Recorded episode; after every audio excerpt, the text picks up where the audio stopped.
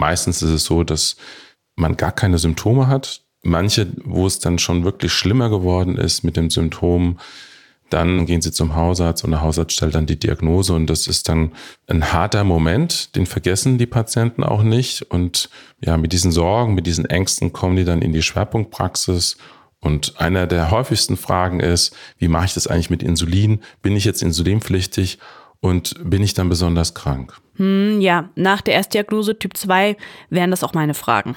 Ja, geht mir genauso und vielleicht geht's euch ja auch so. Ihr habt gerade Dr. Dietrich Tews gehört. Er ist Diabetologe und ist unser Fachmann heute in dieser Podcast-Folge. Für euch am Mikrofon und mir gegenüber Sabine Pusch, Gesundheitsjournalistin und Host dieses Podcasts. Und an meiner Seite ist Anja Kopf, die mich bei dieser Folge wieder mal unterstützt hat. Bisher ist es im Zuckerdetektiv ja eher darum gegangen, was könnt ihr tun und im Alltag ändern, damit ihr den Blutzucker in den Griff bekommt. Also zum Beispiel gibt es Medikamente, die dabei helfen können. Ja, bei all diesen Sachen haben wir eines oft ausgeklammert, und zwar das Medikament Insulin. Deswegen wollen wir uns das in dieser Folge jetzt mal genauer anschauen. Weil das Thema Insulin ist natürlich riesig und dementsprechend viele Fragen kann es auch geben. Und da geht es um die Frage, was ist, wenn ich mich besonders viel bewege? Was ist, wenn ich zur Arbeit gehe? Was ist, wenn ich am Wochenende ausschlafen will? Was ist, wenn ich zu viel gespritzt habe? Was mache ich dann? Ja, manche dieser Fragen, die können wir hier nicht beantworten, so allgemein, weil das einfach individuell von eurem Alltag abhängt, von eurer Lebenssituation und auch vom Stadium eurer Krankheit. Deswegen haben wir uns für diese Podcast-Folge vor allem auf die Fragen konzentriert, die man eher allgemein beantworten kann und die euch als Insulineinsteiger bzw. Einsteigerin vielleicht auch schon über den Weg gelaufen sind. Also viel Spaß beim Hören. Zuckerdetektiv. Der Diabetes-Podcast von gesundheithören.de der Apothekenumschau. Hallo und herzlich willkommen bei einer neuen Folge des Zuckerdetektivs, eurem Podcast rund um das Thema Blutzucker und Typ 2 Diabetes. Wir beide sind im Team von gesundheithören.de, also dem Audioangebot der Apothekenumschau und dem Diabetesratgeber, den ihr aus der Apotheke kennt. Ja, und die Anja und ich, wir haben uns für diese Folge überlegt, dass wir so ein kleines Frage-Antwort-Spiel, also so eine kleine Frage-Antwort-Folge machen, um so ein paar Basics zum Insulinstart zu besprechen. Ich habe die Fragen auf dem Bildschirm vor mir und du darfst mit unserem Experten Dr. Dietrich Tews die Antworten liefern. Genau, also so sieht die Arbeitsaufteilung für uns in dieser Folge aus. Dr. Tees führt eine diabetologische Schwerpunktpraxis. Das heißt, er hilft da ziemlich vielen Menschen mit Typ 2 Diabetes beim Einstieg ins Thema Insulin. Also genau der Richtige für diese Folge. Okay, los geht's mit unseren Fragen und den Antworten. Sabine, Insulin ist ja eigentlich ein Hormon, wird aber eben auch als Medikament genutzt. Lass uns doch noch mal kurz anschauen, für was das Insulin im Körper eigentlich da ist. Genau, also das Hormon Insulin, wie du ja gerade schon gesagt hast, ist dafür da, um die Glucose, also den Zucker, der in unserem Essen steckt, von der Blutbahn in unsere Zellen zu bekommen. In den Zellen wird der Zucker eben dafür gebraucht, dass überhaupt Energie zum Arbeiten da ist. Also quasi der Brennstoff für unsere kleinen Energiezellkraftwerke. Genau. Jetzt ist es bei Typ 2 aber so, die Zellen, die reagieren nicht mehr so gut auf das Insulin. Vielleicht ist euch auch der Fachbegriff geläufig, der heißt Insulinresistenz. Mhm. Meine Frage also, wann ist denn der Zeitpunkt gekommen, dass man dem Körper das Insulin künstlich geben muss? Ja, also an der Stelle nochmal kurz für den Hinterkopf. Wer Typ 1 Diabetes hat, der muss immer Insulin spritzen, weil, das ist ja Teil dieser Diabetesform, der Körper kann das Insulin gar nicht mehr selbst herstellen. Wir wollen ja aber im Zuckerdetektiv vor allem Menschen mit Typ 2 Diabetes und deren Angehörige ansprechen. Also, wann kommt denn überhaupt der Zeitpunkt, dass man Insulin geben muss? Viele probieren ja zusammen mit dem Arzt oder mit der Ärztin den Blutzucker durchs Abnehmen und durch mehr Bewegung zu senken. Und oft klappt das ja auch wunderbar. Aber es kann eben auch sein, dass es nicht klappt. Und dann gibt es anfangs ein Medikament. oft Metformin. Kennt ihr vielleicht? Und Metformin löst ja oft schon viele Probleme. Aber wenn eben Metformin oder andere Medikamente oder auch alle anderen Möglichkeiten eben nichts mehr helfen, dann kommt Insulin ins Spiel. So sagt es auch Dr. Tiefs. Im Prinzip ist die Insulintherapie heutzutage die letzte Möglichkeit, den Diabetes in den Griff zu kriegen. Das versuchen wir über viele Jahre vorher mit Alternativmöglichkeiten. Da haben wir Tabletten, da haben wir auch Medikamente wie Spritzen. Nicht zuletzt auch Diabetes-Schulungen. Wenn die Patienten nach der Schulung in die Sprechstunde kommen und wir schauen uns den Verlauf an der Zuckerwehr, dann ist es meistens viel, viel besser, weil man erstmal versteht, was die Erkrankung eigentlich macht mit einem und was man selber tun kann. Also erst zum Schluss der Behandlungskette, wenn die Zuckerwerte trotz aller Mühen und alternativen Maßnahmen sehr hoch bleiben, dann steht also das Insulin auf dem Plan. Und ob und wann es dann bei euch genau so weit ist, da richtet sich der Arzt oder die Ärztin nach der medizinischen Leitlinie. In dieser Leitlinie, da steht das gesammelte medizinische Wissen drin, wie man nach aktuellem Stand eine Krankheit behandeln sollte. Und das ist auch für uns Gesundheitsjournalistinnen übrigens eine extrem wichtige Quelle, die wir für unsere Artikel, aber auch für diesen Podcast hier nutzen. Außerdem ist es ja so, dass euer Arzt, eure Ärztin euch kennt und auch weiß, welche Risikofaktoren ihr habt. Also zum Beispiel Bluthochdruck oder welche Medikamente ihr nehmt. Die wissen, wie eure Diabeteserkrankung in den letzten Jahren verlaufen ist. Die haben euren HbA1c-Wert, also euren Langzeitblutzuckerwert im Blick. Und all das wird zusammengefasst und dann wird eben am Ende entschieden, ob ihr Insulin bekommen sollt oder eben nicht. Und es gibt ja auch noch ein paar andere Gründe, warum Insulin dann irgendwann ins Spiel kommt bzw. kommen muss. Zum Beispiel, weil wir bzw. weil unser Körper, ich sag mal, mm, altersschwächer wird. Und dazu Dr. Thies. Letztendlich hängt es damit zusammen, dass irgendwann nahezu jeder Diabetespatient in einen Bereich kommt, wo er viel zu wenig Insulin produziert. Die Bauchspeicheldrüse hört mit den Jahren eben auf oder wird schwächer in der Produktion vom Insulin und irgendwann muss ich das halt eben von außen aufsättigen mit Insulin und dann bin ich auch wieder gut eingestellt. Also, dass die Bauchspeicheldrüse im Laufe der Jahre ein bisschen schwächelt und der Körper dann künstliches Insulin zur Unterstützung braucht, das ist also ein recht normaler Prozess. Und auch wenn ihr schwanger seid, wenn ihr einen starken Infekt habt oder wenn zum Beispiel eine OP bevorsteht, dann kann es eben auch sein, dass ihr euch auf Insulin umstellen müsst. Und zwar als Alternative zu dem Medikament, das ihr gerade nehmt. Aber in diesen Fällen ist es dann so, dass es nicht für immer ist, sondern nur zeitweise. Okay, ja, das sind also schon eine ganz schöne Menge sehr unterschiedlicher Gründe. Wie sieht es denn für unsere Hörerinnen und Hörer so im Alltag aus? Also wie sieht da die Behandlung konkret aus? Ja, so Ganz konkret kann ich das leider jetzt nicht machen, weil, haben wir ja anfangs schon erwähnt, die Behandlung ist super individuell auf euch abgestimmt. Grundlegend kommen da aber verschiedene Insulinarten zum Einsatz. Und deswegen noch ein kurzer Schlenker zu Dr. Tews. Ja, es gibt zwei verschiedene Sorten von Insulin. Die einen sind die Basalinsuline und das andere Insulin ist das kurzwirksame Insulin. Und die kurzwirksamen Insuline, die brauche ich zum Beispiel, wenn ich eine Mahlzeit zu mir nehme, weil ich in dem Moment dann ausgesprochen viel Insulin brauche, aber nur für einen ganz kurzen Zeitpunkt. Immer nur dann, wo ich eben verdaue. Also merkt euch an dieser Stelle mal, es gibt Basalinsulin oder Langzeitinsulin. Das hat eben eine längere Wirkdauer, so ungefähr 24 Stunden. Und es gibt Kurzzeitinsuline, die wirken zwar schneller, aber eben auch deutlich kürzer. Und die bilden die Grundlage für die Insulintherapie? Genau, und es gibt drei Formen der Insulintherapie, die eben häufig angewendet werden. Bei der Kombinationstherapie setzt man ein Basalinsulin zusammen mit dem Medikament Metformin ein. Kann auch sein, dass dann noch ein zweites Medikament dazukommt. Und das Basalinsulin, das muss dann nur einmal am Tag gespritzt werden. Bei der konventionellen Therapie ist es so, dass ihr euch zweimal am Tag in der Regel Insulin spritzen müsst und immer ziemlich zur gleichen Zeit.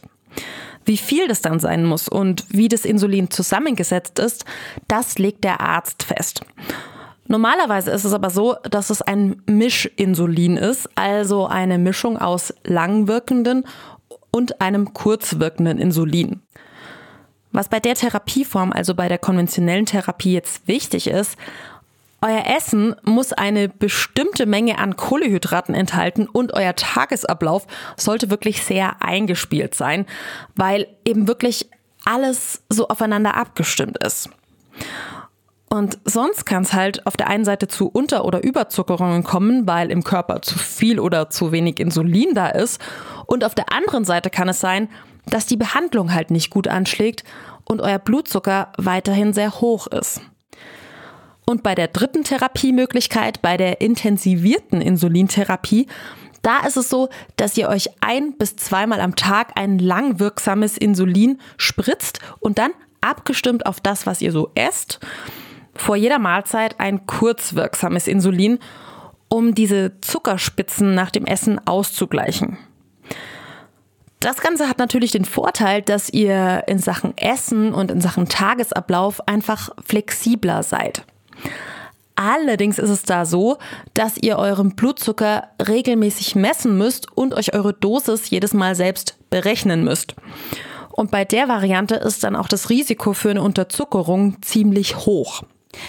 Okay, wow. Also, das sind schon mal ganz schön viele Infos, die ich jetzt Ja. mh, aufs erste Mal hören mir nicht sofort merken könnte. Ja, ich auch nicht. Deswegen kein Stress.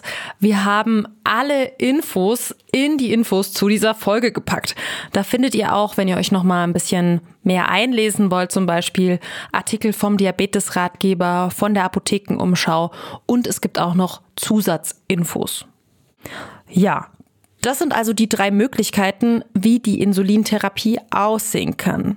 Allerdings Die richtige Insulintherapie äh, gibt es wahrscheinlich nicht. Also man versucht immer wieder, das richtig zu machen und doch stellt man hinterher fest, oh, da hätte ich doch noch ein bisschen mehr oder da hätte ich ein bisschen weniger an Essen oder Insulin oder wie auch immer. Ja, durch die neuen Messmethoden, dass ich die Glucose jetzt mit einem Sensor messen kann, dann sehe ich ganz genau, was ich gemacht habe vor der Mahlzeit, während der Mahlzeit, nach der Mahlzeit. Also das ist wirklich immer wieder das Gespräch, dass wir alle drei Monate uns die Daten anschauen, analysieren und im Detail dann versuchen, das so zu optimieren, dass es für den einzelnen Patienten wirklich super läuft.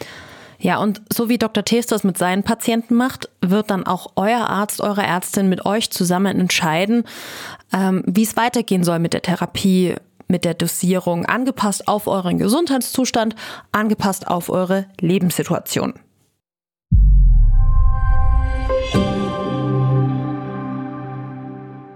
Hi, ich bin Kari Kungel aus dem Team von gesundheithören.de. Das ist das Audioangebot der Apothekenumschau.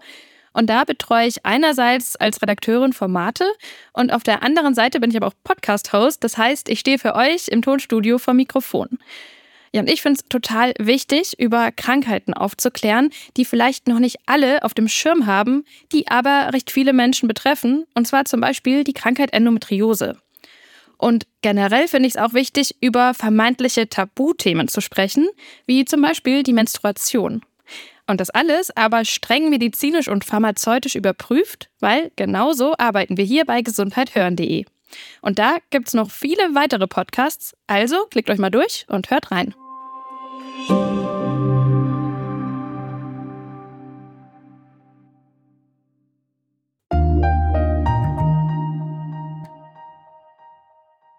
Sabine, Insulin ist ja ein Medikament, was man sich spritzen muss. Jetzt kann ich mir vorstellen, dass sich dann so viele denken, Spritzen eher unangenehm. Tut das denn weh? Ja, auch einer meiner ersten Gedanken, berechtigte Frage daher. Und die gute Nachricht ähm, ist, dass Dr. Dietrich Tews da gute Nachrichten hat. Das tut fast nicht weh. Die Nadeln sind so dünn und das Insulin ist so dünnflüssig, dass das durch ganz, ganz dünne Nadeln geht und man spürt fast den Anstich nicht. Außerdem ist es ja so, dass das Insulin in den Bauch oder in den Oberschenkel gespritzt wird und da hat man noch viel, viel weniger Nerven, die schmerzempfindlich sind. Allerdings ist es schon so, dass das Spritzen geübt werden muss. Das heißt, Besucht vor dem Insulinstart unbedingt eine Diabetes-Schulung. Das sollte euch eure Ärztin oder euer Arzt aber sowieso auch empfehlen. Und solche Schulungen, die gibt's auch vielleicht sogar in eurer eigenen diabetologischen Schwerpunktpraxis oder auch zum Beispiel an Kliniken gibt's die. Und dort wird euch dann unter anderem gezeigt, wie das mit dem Spritzen eben überhaupt geht und welche Nadellänge ihr braucht oder auch wohin ihr spritzen sollt. Weil man kann nämlich in den Bauch spritzen und den Oberschenkel spritzen und jeweils wird das Insulin auch anders in den Körper aufgenommen. Am Bauch zum Beispiel sehr schnell, am Bein ein bisschen langsamer. Das muss man wissen, je nachdem, was ich eben wann, wie, welches Insulin eben spritze. Und was auch sehr wichtig ist, dass ich nie an die gleiche Stelle spritze, sondern der Bauch ist groß und dann kann ich auch den ganzen Bauch verwenden. Und man sagt so nach Lehrbuch zwei Zentimeter Abstand zur letzten Injektion und dann kann eigentlich auch nichts passieren, weil über die Zeit, wenn man sehr viele Jahre Insulin spritzt, dann kann das passieren, dass man an der Stelle eine Verhärtung bekommt, wo das Insulin sehr schlecht aufgenommen wird und man fängt an, mit Blutzuckerschwankungen zu reagieren. Diese Schulungen, von denen ich vorhin gesprochen habe, die kosten euch übrigens nichts, wenn ihr in das sogenannte Disease Management Programm eingeschrieben seid. Das ist ein Schulungsprogramm für Menschen mit chronischen Erkrankungen, wie eben Diabetes. Und da könnt ihr euch einfach mal in eurer Praxis, in der ihr eben seid, erkundigen.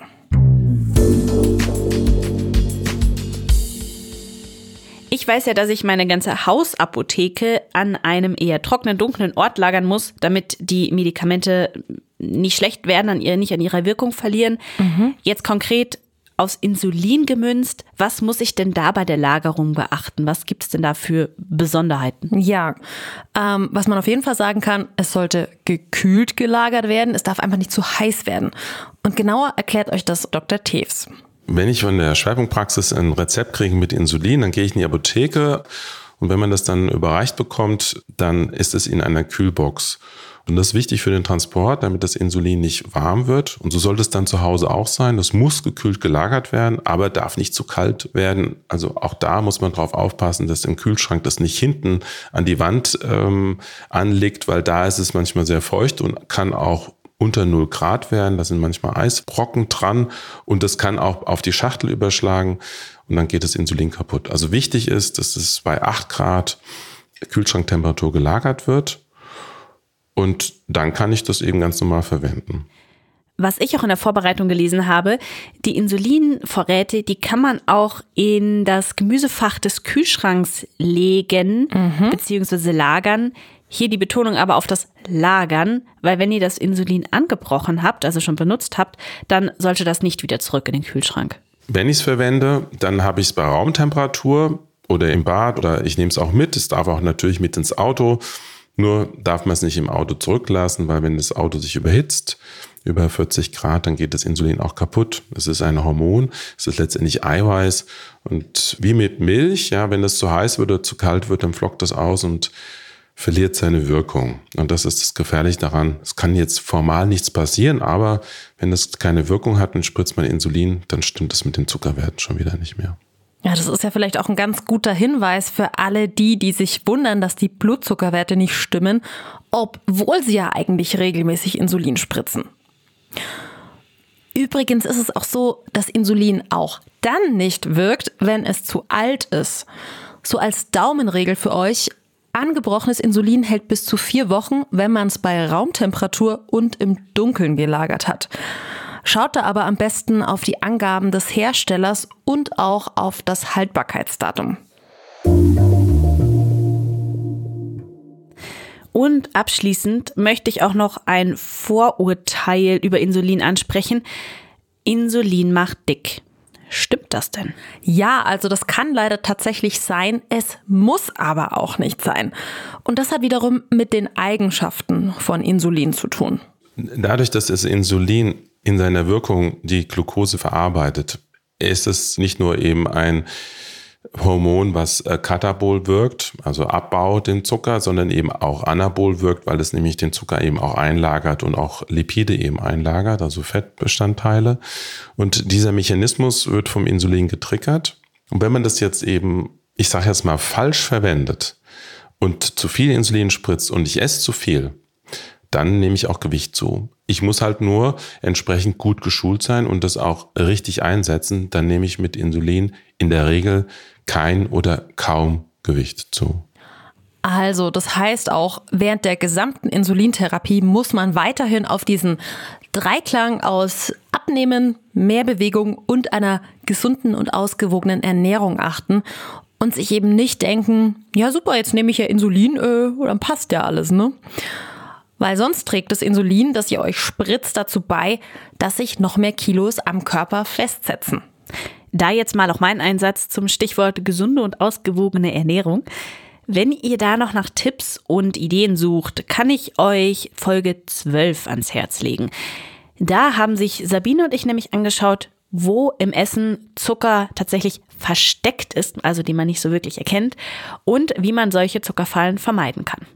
Ja, in der Folge habe ich äh, auch, oder wir haben, glaube ich, beide eine Menge dazugelernt. Mhm. Ich zum Beispiel, warum ich in Zukunft die Finger eher vom äh, Rotkohl aus dem Glas lasse. Mhm. Ja, mhm, ich auch. ja, und wir haben jetzt hier in dieser Folge Antworten auf fünf Fragen zum Insulinstart gefunden. Und abschließend möchte ich euch nochmal einen kurzen, knackigen Überblick geben. Und deswegen kommt hier die Zusammenfassung. Gut, Sabine, was sind jetzt also die, ich nenne es mal Kernbotschaften, die wir alle aus dieser Folge mitnehmen sollten? Aus folgenden Gründen braucht es manchmal Insulin. Die Blutzuckerwerte sind sehr hoch und bleiben es auch, trotz Ernährungsumstellungen, trotz mehr Bewegung und Diabetesmedikamenten. Oder die Bauchspeicheldrüse wird altersschwach und produziert weniger Insulin. Oder es gibt besondere Ereignisse wie eine Schwangerschaft zum Beispiel, schwere Infekte oder eine Operation, die eben dann auch dazu führen können, dass man manchmal Insulin braucht. Es gibt mehrere Arten, wie eine Insulinbehandlung aussehen kann. Im Prinzip sind das die Kombinationstherapie aus Diabetesmedikamenten und einem langwirksamen Insulin, die konventionelle Therapie mit Mischinsulin und die intensivierte konventionelle Insulintherapie mit einem kurz- und einem langwirkenden Insulin. Bevor ihr mit Insulin startet, solltet ihr euch unbedingt in speziellen Kursen schulen lassen. Dort lernt ihr dann, wie und wohin ihr das Insulin spritzen solltet und bekommt eure ganz individuellen Fragen auch beantwortet. Zur Lagerung. Insulin muss in den Kühlschrank, bei circa 8 Grad zum Beispiel ins Gemüsefach. Gilt allerdings nur für Insulin, das noch nicht angebrochen ist. Wenn das Insulin zu kalt oder zu heiß wird, Stichwort Auto, geht es kaputt und wirkt nicht mehr. Wer Insulin spritzt, sollte wie jeder andere Mensch auch weiterhin auf einen gesunden Lebensstil achten. Also auf eine ausgewogene Ernährung, auf ausreichend Bewegung, kein Alkohol, keine Zigaretten. Das erhöht auch die Chance, dass ihr, wenn ihr Insulin verwendet, nicht zunehmt. Und Bewegung verbessert die Insulinempfindlichkeit der Zellen sogar, vor allem die der Muskeln. Und das kann den Blutzucker dann auch nochmal senken. Genau, wenn ihr das alles beachtet, dann macht ihr auf jeden Fall nichts falsch. Und wenn ihr euch aber trotzdem noch mal ein bisschen genauer einlesen wollt, dann haben wir euch, ihr kennt das ja aus den anderen Folgen schon, ein paar Lesetipps in die Infos zu dieser Folge gepackt. Ja, richtig. Und in einem dieser Artikel ist auch ein Erklärvideo verlinkt, wo nochmal erklärt wird, wie man richtig spritzt. Das ist ja vielleicht auch eine ganz schöne Auffrischung nach der Schulung. Ja, vielen, vielen Dank euch fürs Zuhören. Das war es nämlich jetzt schon wieder mit der Folge zum Insulinstart. Vielen Dank natürlich auch an unseren Experten, an Dr. Dietrich Tews. Wir verabschieden uns. Mein Name ist Anja Kopf. Und mein Name ist Sabine Pusch. Wir sind im Team von gesundheithören.de. Schaut da gerne auch mal auf genau dieser Webseite vorbei. Da gibt es noch ganz viele andere Podcasts zum Thema Gesundheit. Lasst uns auch gerne ein Abo da bei Apple Podcasts, bei Spotify, bei YouTube und Co., weil dann bekommt ihr auch immer eine Benachrichtigung, wenn eine neue Folge online geht. Alle vier Wochen immer freitags. Der Zuckerdetektiv. Der Diabetes-Podcast von gesundheithören.de und der Apothekenumschau.